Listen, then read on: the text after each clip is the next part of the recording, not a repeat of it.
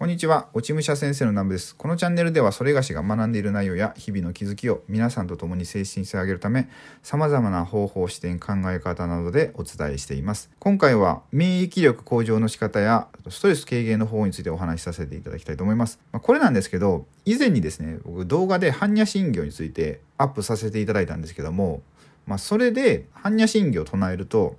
まあ、心が軽くなったり、悩みがなくなったりこう不安がなくなったりとか、まあ、そういうことがあるっていうお話をさせていただいたんですよ。で、まあ、最近このこの般若心経とか、まあ、仏教とか、まあ、結構流行ってるんですよね僕の中で。まあ、この YouTube のチャンネルを立ち上げたのが、まあ、武士道精神をこう皆さんにお伝えしたいなっていうところがあって、まあ、やり始めてで、まあ、武士とこう仏教ってすごいつながりがあってまあ、最近禅とかもしてるんですけどその、まあ、言うたら瞑想ですよねでその、まあ、この独教っていうのもすごい瞑想に近いんですよね独経っていうのはそのお経を唱えるってことなんですけど、まあ、これね本当にすごい効果的って、まあ、でもこれやってなかったらふんそうなんやぐらいで終わっていくと思うんですよ。なんか僕はたまたまそうなったみたいな感じで思われるかもしれないんですけどでもこれってねあの科学的にも解明されていて、まあ、理由っていうのが。で、まあ、そのお話をさせていただきたいなと思って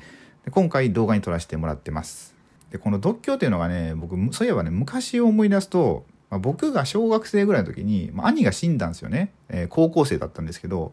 で兄が死んだ後に結構うちの親ってねずっとそのお経を唱えてたんですよ。独居してたんですよずっと。毎日。毎日まあ毎晩ですかね。で当時は別にあお経読んでるわって思ったんですけど今ですよ。今僕が思うのはあそれでなんか自分たちの心を癒してたのかなっていうのを、まあ、最近やっと気づけたんですよね。そうそうだからね結構こう最近こうちょくちょく僕この仏教とか般若心経のお話を、まあ、SNS とかで発信してるんですよね。でそうすると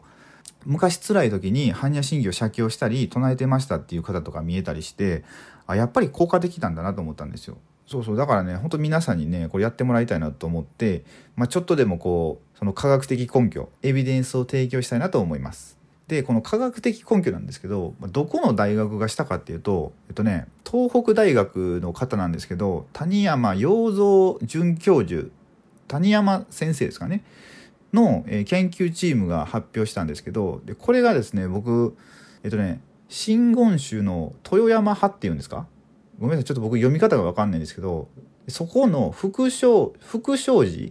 福祥寺っていうのかな？まあそのお寺のサイトを見てたんですよ。ニュースが載っててでこのニュースが2019年の4月なんですけど、まあ、そこにねそのお経と免疫力アップとかストレス軽減のことが書かれててでそれちょっと読んでみると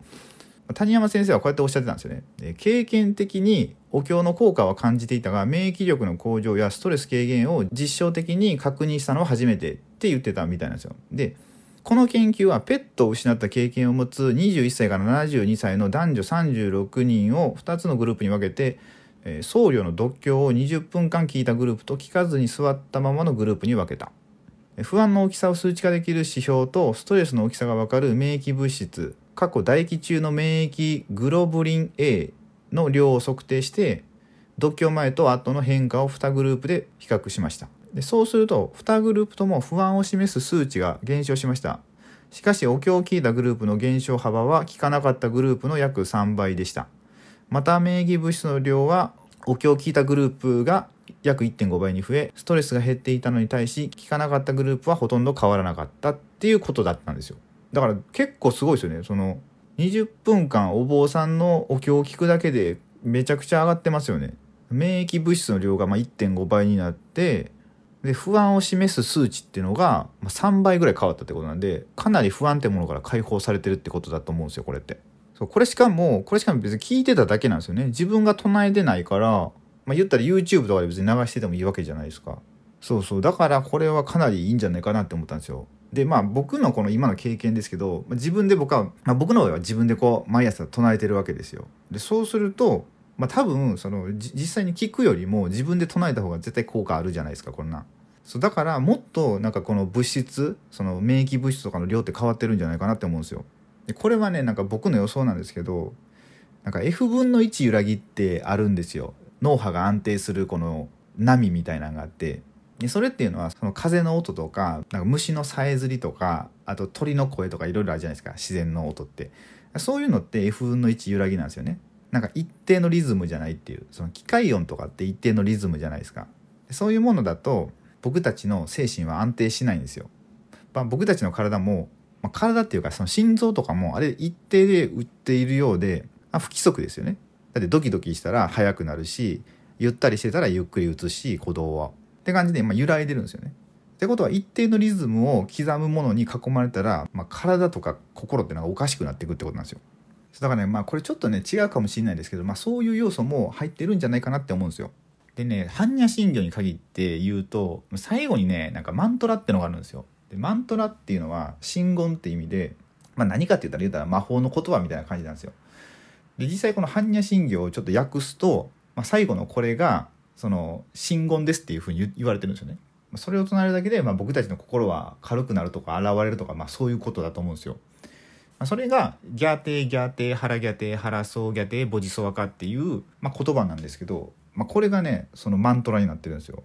まあ、すごい不思議なんですけど、まあ、実際僕もこの般若心経を唱えてその最後のマントラだけは3回ね連続でもう一回唱え直すんですよ。でそうするとなんかねよりいいっていうのが分かるんで、まあ、やってるんですけど、まあ、本当ね、まあ、不思議ですよ。うんこれ実感してもらわないとこう口で説明できないんで、まあ、ぜひやってもらいたいなと思います。こんな感じで今回の免疫力アップとあとストレス軽減についての動画は終わらせていただきます。最近ねその仏教とか禅とかそういうものにハマってて、まあ、そっち方面の動画ばっか撮ってるんですけど、まあ、基本的にいろんなジャンルの話をしてるんですよ。まあ、心理学とかスピリチュアルとか占いとかあとビジネスの話とか健康とか、ま、美容とかもですかね。ま、その時その時に僕が学んでいるものを発信しているので